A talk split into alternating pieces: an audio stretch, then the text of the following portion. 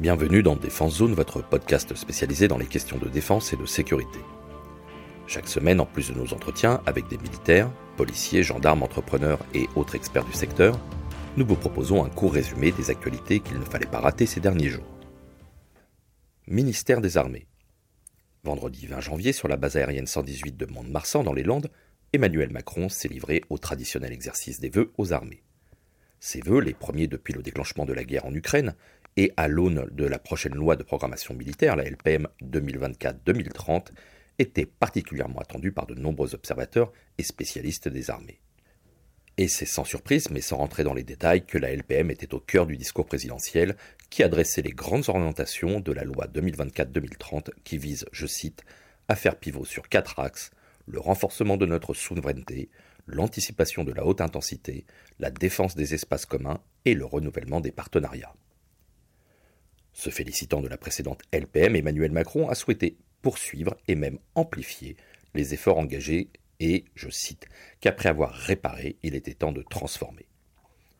Concrètement, le président a annoncé de grands moyens pour y répondre, avec un effort budgétaire de 400 milliards d'euros pour couvrir un total de 413 milliards, soit un tiers de plus que la précédente LPM.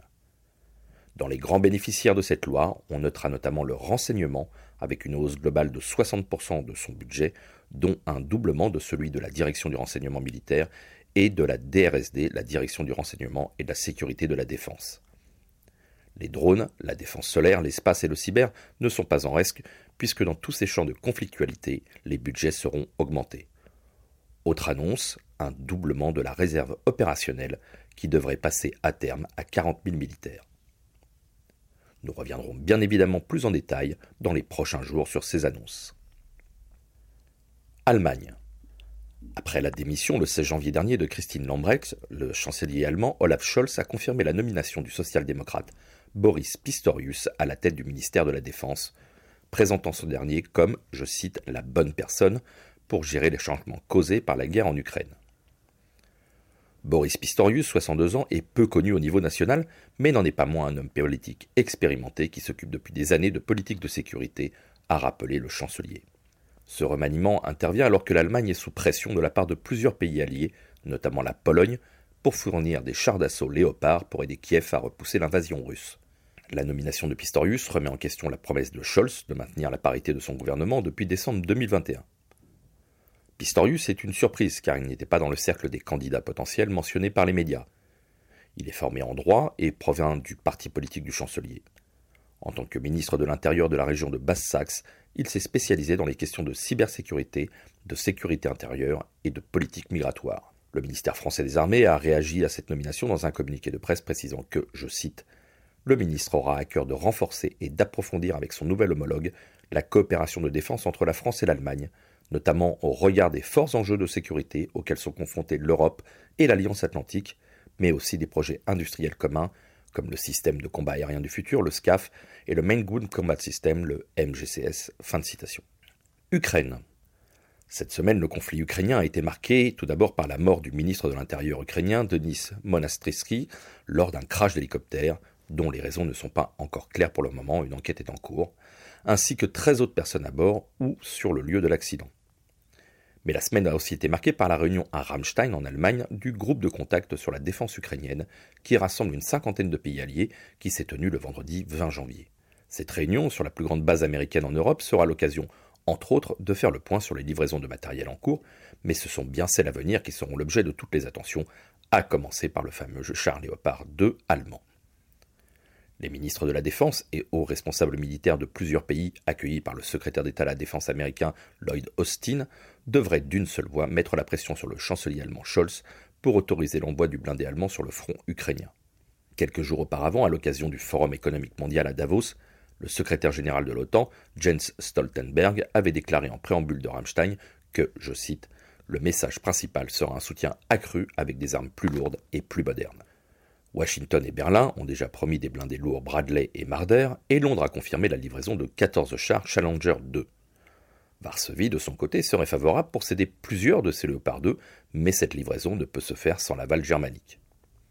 Si l'accord avait lieu, d'autres pays européens, détenteurs du blindé fabriqué par Rheinmetall, ils sont 13 au total, pourrait à leur tour emboîter le pas de Varsovie, ce qui représenterait plusieurs dizaines de chars envoyés sur le front. Pour le moment, Berlin répète à qui veut l'entendre qu'il ne verrait pas d'obstacle majeur à donner son accord, mais souhaite que les États-Unis s'alignent aussi pour l'envoi de chars lourds Abrams. Du côté français, le ministre des Armées Sébastien Lecornu a déclaré en début de semaine devant le Sénat qu'à la demande d'Emmanuel Macron, il avait instruit une procédure pour examiner la requête de Kiev concernant l'envoi de chars Leclerc. Cette requête paraît néanmoins beaucoup plus compliquée au vu de la taille du parc de chars français et de sa problématique de maintenance. Vendredi, en fin de journée, les 54 pays réunis n'avaient toujours pas trouvé d'accord sur l'envoi des léopards à Kiev. Espace. Le mercredi 18 janvier 2023, un mémorandum d'entente a été signé à Paris pour la création d'un nouveau centre d'excellence de l'OTAN. Ce centre, situé à Toulouse, au cœur du plus grand écosystème spatial d'Europe, sera colocalisé avec le commandement de l'espace de l'armée de l'air et de l'espace et le Centre national d'études spatiales. Il comptera une cinquantaine de personnes, militaires et civiles, et deviendra le 29e centre d'excellence de l'OTAN. Selon un communiqué du ministère, je cite, sa création démontre la reconnaissance de l'expertise française dans le domaine spatial et l'engagement de la France en tant que nation leader dans l'Alliance. La mission de ce centre sera de fournir à l'OTAN et aux nations de l'Alliance de l'expertise et de la force de travail dans les opérations militaires spatiales à travers quatre piliers le développement conceptuel et l'expérimentation, la doctrine et la standardisation, la formation et l'entraînement, l'analyse et le retour d'expérience. Le Centre d'excellence OTAN s'engage à renforcer les compétences spatiales européennes. Il atteindra sa pleine capacité opérationnelle en 2025. Gendarmerie. La gendarmerie de Vannes est en train de tester l'utilisation d'un chien d'assistance judiciaire, un CAJ, lors des auditions des enfants victimes de violences intrafamiliales ou de faits à caractère sexuel, lors de leur témoignage devant les enquêteurs. La cellule de protection des familles, la CPF, créée en février 2020, est composée de sept militaires qui s'occupent et accompagnent les victimes de ces types de violences.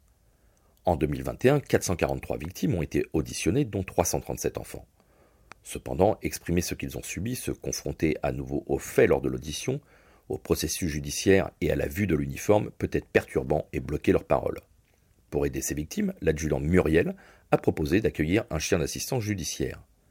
Pour mettre en place ce projet, un partenariat a été signé avec l'association Andy Chien, qui assure l'acquisition, l'éducation et la mise à disposition de chiens spécialisés pour différents bénéficiaires. Rumba, un chien Golden River, âgé de 2 ans, a été remis à l'adjudant Muriel le 19 novembre dernier. Rumba est affectueuse, sociable, empathique et particulièrement douce avec les enfants, affirme la sous-officier. Sa présence doit permettre de les rassurer pour favoriser la construction d'une relation entre l'enquêteur et la victime, de diminuer les symptômes de stress et d'anxiété et de créer un climat de confiance pour que les enfants se sentent plus à l'aise pour témoigner. Si cette première expérience s'avère concluante, elle pourrait se généraliser sur d'autres cellules du territoire national. Industrie. Sharks Robotics a levé 10 millions d'euros auprès de Move Capital Fund. Ce financement permettra à Shark Robotics de renforcer sa position de leader du marché en augmentant ses investissements en recherche et développement, en accélérant son internationalisation, déjà lancée via sa filiale Shark Asia, et en améliorant son outil de production. Créé en 2016 à La Rochelle, Shark Robotics conçoit et fabrique des robots terrestres pour des environnements hostiles en maîtrisant toute la chaîne de la valeur robotique, matériel, logiciel, intelligence artificielle et batterie. Plusieurs fois récompensée en France et aux États-Unis, l'entreprise a déjà livré plus d'une centaine de robots dans 15 pays. Les robots Shark Robotics sont utilisés par les institutions publiques dans la sécurité civile et la défense, le ministère français des armées par exemple, les pompiers de Paris, le SDIS 33, le ministère de l'Intérieur et bien sûr à l'international, et par l'industrie, Orano, Ariane Group par exemple. Shark Robotics est notamment le créateur du robot pompier Colossus, qui a été déployé pendant plus de 10 heures à 800 degrés lors de l'incendie de la cathédrale Notre-Dame de Paris en 2019. Voilà pour l'essentiel de l'actualité cette semaine. Pour en savoir davantage sur cet univers et pour découvrir tous nos articles et reportages, rendez-vous sur notre site internet défense-zone.com. Pour plus de brefs, d'articles de fond et de photos, nous éditons également tous les trois mois un magazine papier que vous pouvez recevoir en étant abonné à notre espace premium. Il vous permettra d'avoir accès à des contenus exclusifs sur nos différents supports. Vous trouverez tous les liens nécessaires dans la description de cet épisode. En attendant, nous vous souhaitons une bonne journée et nous vous donnons rendez-vous la semaine prochaine pour un nouveau résumé de l'actualité des forces de défense et de sécurité.